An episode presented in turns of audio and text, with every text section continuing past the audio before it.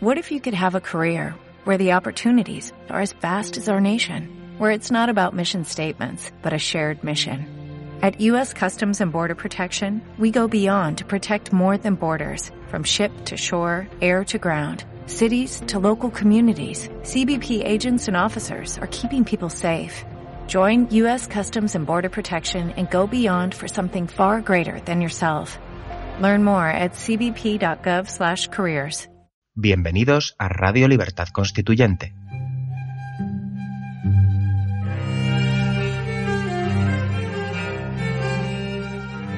Están escuchando El Factor Republicano, un programa de la serie Nuestros Fundamentos. Presenta Pedro Manuel González.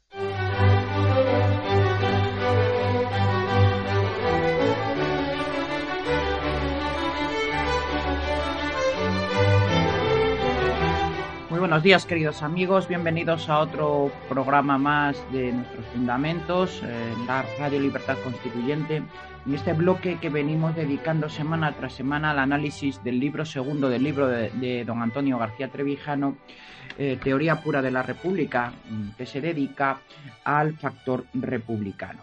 Vamos a seguir en este programa ahondando en, para mí, la parte quizá más interesante por sus efectos eh, no prácticos, sino sensibles inmediatamente para todo el gobernado, eh, que sirve para despertar generalmente a la verdad política eh, como es el dedicado a los partidos estatales. Habíamos terminado el último programa hablando de la falsedad de la, de la reacción anticipada en los sistemas políticos de representación proporcional de partidos estatales. Pues bien, vamos a seguir ahondando en este tema para ver eh, sobre todo cómo es imposible alcanzar la libertad política colectiva a través de un sistema electoral de partidos eh, estatales, eh, a través del sistema electoral proporcional, que hace desaparecer todo rastro de representación. Finalmente, Rousseau vence a Montesquieu en pleno siglo XX tras la Segunda Guerra Mundial y su victoria campea a día de hoy ya en pleno siglo XXI. Era desesperante, continúa nuestro maestro, que los electores tuvieran que esperar nuevas elecciones para apartar a los diputados corruptos o desleales.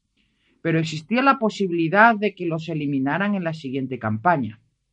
Ahora, con la representación proporcional, se incurre en cínica falsedad y, supera y suprema irresponsabilidad cuando se afirma que la reacción anticipada tiene eficacia frente a los diputados de lista, es decir, frente al jefe de partido que las hizo y que han decepcionado las esperanzas de sus electores. Esta falsedad ni siquiera tiene la disculpa de las mentiras piadosas. No se cambia de partido político como de personas. No se improvisa un nuevo partido entre elección y elección. En las actuales sociedades de espectáculo y de hinchadas, cada partido estatal tiene en su mochila una cuota fija de partidarios que lo votarían haga lo que haga, sea el robo de las pensiones, la dádiva de fondos públicos a los banqueros en crisis o los goles con la mano de Dios a los partidos rivales. Los partidos estatales no pueden sufrir el castigo diferido de la reacción anticipada de los electores. Los partidos estatales ya no son partidos de programa ideológico, de personalidades notables, ni de diferente concepción de la economía. Todos defienden la propiedad privada y el mercado. Todos ponen el mismo celo en agradar con privilegios a las oligarquías financieras, económicas y mediáticas. No hay en este terreno distinción entre partidos de derecha o de izquierda, y tampoco son partidos de integración social, como dicen las constituciones al estar completamente separados de la sociedad civil, sólo pueden integrar en el Estado a las masas que se identifican con ellos por motivos familiares, religiosos, hábitos culturales o estilo de habla. En los partidos estatales con programas generalistas iguales, resulta inútil sustituir a un partido por otro en las preferencias del votante. En el caso de que el partido estatal gobernante pierda las elecciones por crímenes y corrupciones descubiertas, siempre conservará en reserva el enorme potencial de su hinchada que, al menor desgaste del nuevo partido gobernante, le dará la victoria en la siguiente jornada electoral. Las mochilas de los partidos estatales están repletas de partidarios inconmovibles, sea por tradición de fidelidad a unas siglas, sea por temor al triunfo de su enemigo estereotipado, o sea por agradecimiento a que su partido, por ser el de los pobres, mete la mano en bolsillos ajenos con más justificación y menos cinismo. No temáis, milord, la potestad que os hizo el eh, que se hizo rey tiene potestad para conservaros rey a despecho de todo. Shakespeare, Ricardo II, acto segundo, 27-28. Si se trata de elegir entre partidos estatales y no de entre personas singulares, el principio de la reacción anticipada del elector no existe. Según el soplo favorable de la más leve circunstancia adversa al partido gobernante, el elector dará nuevamente su voto al otro partido de la corrupción, del crimen, de la prevaricación o de la guerra. El problema de la libertad política ya no está planteado en el escenario histórico de la sociedad activa, donde lo colocó el acontecimiento revolucionario. En ese antiguo terreno apenas se distinguen los vestigios de una época mitad romántica y mitad positiva, donde la relación de fuerzas entre los factores de producción, entre la clase burguesa y la clase obrera, determinaba solo la situación social y personal, no solo la situación personal y social, sino la comprensión intelectual del fenómeno del poder estatal y de las diferencias estratégicas para conquistarlo y conservarlo. En aquella perspectiva, la visión marxista del mundo no tuvo rival. La realidad confirmaba la teoría derivada de la izquierda hegeliana. Los partidos burgueses, situados a la defensiva, retrasaban la llegada del sufragio universal y del voto femenino, porque carecían de una tesis sobre la libertad política capaz de superar la antítesis de la dialéctica socialista. Y la visión izquierdista no comprendió que sin libertades formales no habría posibilidad de libertades reales. La distinción entre estas dos clases de libertad fue el golpe de gracia para la ideología liberal y el cornetín de enganche para los partidos obreros. Los radicales se asomaron al mundo de la igualdad social desde el balcón pequeño burgués. Allí perecieron de angostura y miedo. El Partido Radical interpretó en Francia el canto del cisme del liberalismo político. En Italia y Alemania, esa pequeña burguesía sublimó su impotencia recurriendo a la fuerza bruta y reaccionaria del fascismo y del nacionalsocialismo. Lo que no consiguió un siglo de enfrentamientos, esto es, que la derecha y la izquierda se abrazaran en una sola ideología estatal, el vencedor estadounidense lo impuso como condición de diálogo con los vencidos partidos clandestinos. Y todos se hicieron estatales. La aniquilación de los estados de partido único originó el vacío de poder que se rellenó con la repentina estatalización de los partidos residuales o diluidos en el fascismo y el nazismo. Los partidos liberales, socialistas y comunistas se hicieron estatales no por virtud de sus respectivas ideologías, sino para vivir como órganos del Estado, financiados por el fisco y con privilegios políticos que no tienen los particulares. Quizás podemos añadir nosotros, intentando eh, el porqué de los partidos de la izquierda obrera se suben al carro de la partidocracia estatal, está en esa, eh, esa percepción de que la lucha clandestina de que el sacrificio personal a lo largo de, de, la mitad del siglo XX en adelante hasta la finalización, hasta los años 50 eh, de la Segunda Guerra Mundial, al año 45 y después en España particularmente hasta la muerte del dictador Franco, se iba a ver recompensada masivamente y que se iban a reconocer las siglas de partido más que las personas concretas precisamente por esa situación de clandestinidad. Y ahí que curiosamente en el pacto de la transición transacción española eh, eran los comunistas, Santiago Carrillo, quienes propugnaban más ardorosamente por la implantación de un sistema electoral proporcional, en contraposición con Fraga, que propugnaba curiosamente el sistema mayoritario, pensando que todos los años, al contrario que Carrillo, pero en la misma lógica, eh, esa eh, cercanía entre el alcalde, las instituciones municipales de la dictadura con los gobernados, que iban a seguir siendo los mismos, iban a continuar, aunque solo fuera por una inercia de cercanía, votando a las mismas personas. esa dialéctica contraria entre el, entre el sistema proporcional y el sistema mayoritario definitivamente y en ese marco de la Guerra Fría eh, delimitado y muy como un factor primordial por la corrupción innata del Partido Socialista Obrero Español, financiado por la CIA y por la socialdemocracia eh, alemana, decantan la cuestión definitivamente en el sistema eh, proporcional, haciéndose así uniforme al resto de países europeos, donde, a excepción del Reino Unido, vencedor en sí mismo y por sí mismo también de la Segunda Guerra Mundial, eh, se sigue implantando, sigue o continúa el sistema representativo a través del sistema mayoritario eh, uninominal por distrito.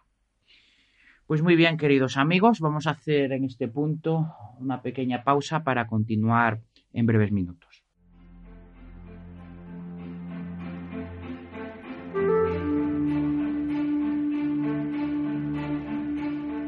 El movimiento de ciudadanos hacia la República Constitucional está presente en las principales redes sociales de Internet. Busca Movimiento MCRC en Facebook, Twitter, Instagram o Tumblr para seguirnos, informarte y colaborar en la difusión de las ideas de la democracia y la libertad política colectiva. También puedes encontrarnos en el canal Libertad Constituyente TV de YouTube o seguir nuestras emisiones diarias de radio en la plataforma de podcast Spreaker. Os animamos a participar activamente y a utilizar las redes sociales para difundir nuestro mensaje.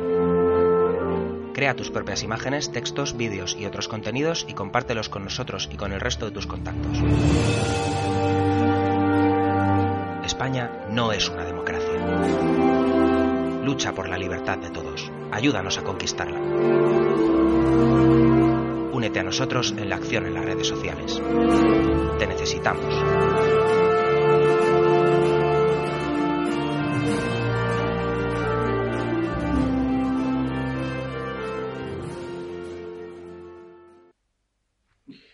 Muy bien, queridos amigos, ya estamos de vuelta y vamos a continuar con esta historia de los partidos políticos eh, estatales, el sistema, su relación con el sistema proporcional en el escenario europeo de la segunda, posterior a la Segunda Guerra Mundial. Continúa don Antonio como sigue. El estado de partidos se construyó con los materiales de derribo de los estados totalitarios. La funesta y previsible consecuencia de aquella cínica improvisación, que trasladó el escenario de la competencia por el poder desde la sociedad civil al ámbito público del Estado, ha sido la sistemática corrupción de los partidos estatales, con aumento exponencial del gasto público y depredación de recursos. Lo imperdonable ha sido que se escamoteara la libertad política con la eficacia del Estado, como en las dictaduras y estados absolutos, y con la complicidad de unos medios de comunicación predicadores de que la única libertad política posible es la de los únicos agentes o actores del poder, es decir, la libertad incontrolable de los partidos y sindicatos estatales.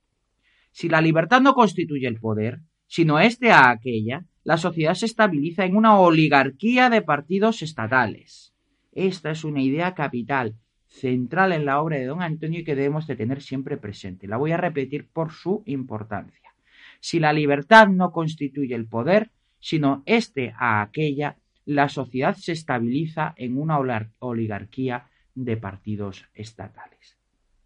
El cambio vertical de escenario la instalación de los partidos en el Estado cambió los factores que determinan las transformaciones sociales, así como los conceptos de estrategia y táctica en el combate por la libertad.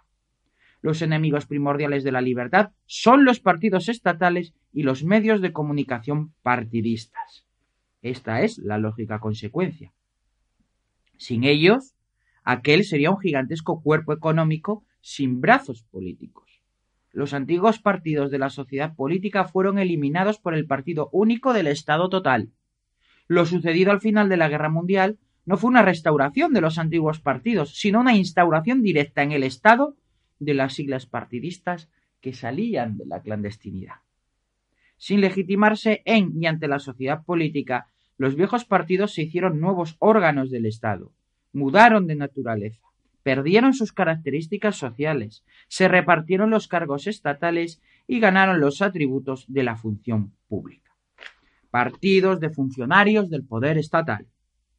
Los partidos actuales dejaron de ser instituciones políticas para convertirse en instituciones de derecho público.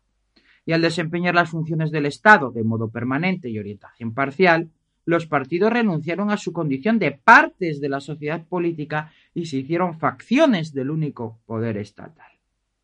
Los partidos órganos de lo estatal no pueden ser verdaderos partidos políticos porque ya no tienen naturaleza política. Y no la tienen porque ya no son partidos de la sociedad civil, sino son partidos de Estado.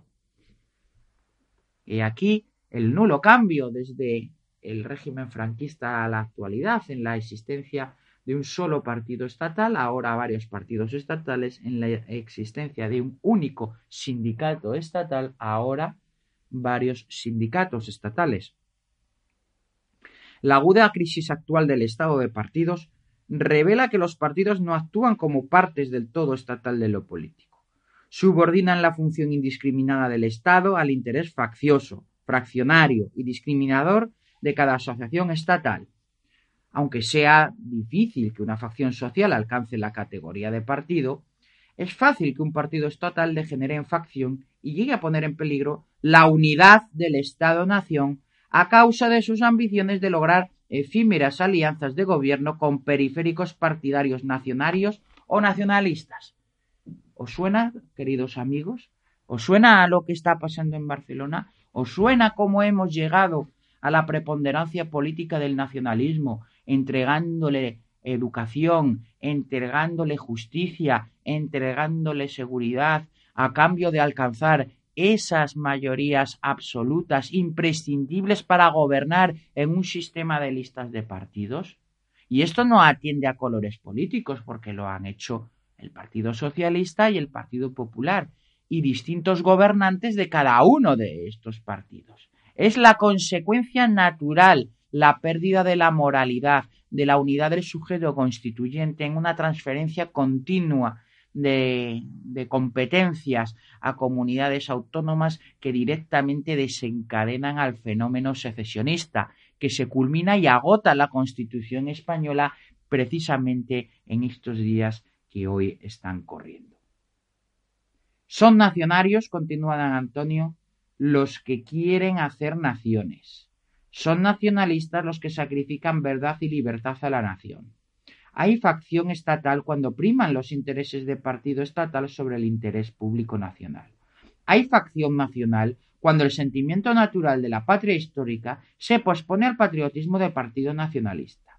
Un fenómeno denunciado por Granchi que sustituye la mente individual por la mentalidad partidista, con destrucción de la inteligencia del mundo político y prefiguración de la razón de Estado. La intrínseca aberración de la idea de partido estatal no pretende tener razón social o civil, existe y se legitima por razón de Estado, y hay, en fin, facción comunitaria cuando en el facticio patriotismo constitucional, como tanto en el facticio patriotismo constitucional como en el separatista. Pues bien, queridos amigos, lo vamos a dejar aquí para reflexionar sobre estas últimas palabras que nos dice don Antonio ante una situación tan grave de la posibilidad de ruptura del sujeto constituyente como son los hechos que están acaeciendo en Cataluña. Fácilmente se ha explicado hoy a la situación a que hemos llegado, cuál es su origen, cuál es su causa, cómo es imposible como eh, la, reacción eh, o los conservadores actuales de Estado eh, apelan es a esa conservación y agarrarse a una constitución que es la que nos ha llevado a esta situación por su propia, no por su propia degeneración o incumplimiento, sino por precisamente todo lo contrario, porque la consecuencia lógica del texto constitucional del año 78 es la desmembración nacional a través de un estado de autonomías y unas transferencias continuas de competencia facilitadas por una razón de Estado de todos los partidos estatales tan evidente como es la estabilidad de gobierno, que facilita, o más que facilita, hace imprescindible las alianzas con los nacionalistas hasta llegar al punto de diferenciación o de desdoblamiento de las instituciones estatales en las comunidades autónomas, constituyéndose por sí mismas como entes propios, separados o que vienen de distinta legitimidad. Eso, queridos amigos, es a lo que nos enfrentamos a día de hoy. Ha sido un placer compartir con vosotros este programa que creo tan oportuno en las fechas que corren. Si os ha gustado y os ha parecido interesante, os ruego lo compartáis en todas las redes sociales con vuestros amigos y conocidos. Un abrazo muy fuerte y hasta la semana. Gracias por haber escuchado nuestros fundamentos. No olviden visitar la parrilla de programación en la nueva página web del Movimiento de Ciudadanos hacia la República Constitucional, en la dirección www.mcrc.es. Radio Libertad Constituyente. La libertad viene en nuestra busca.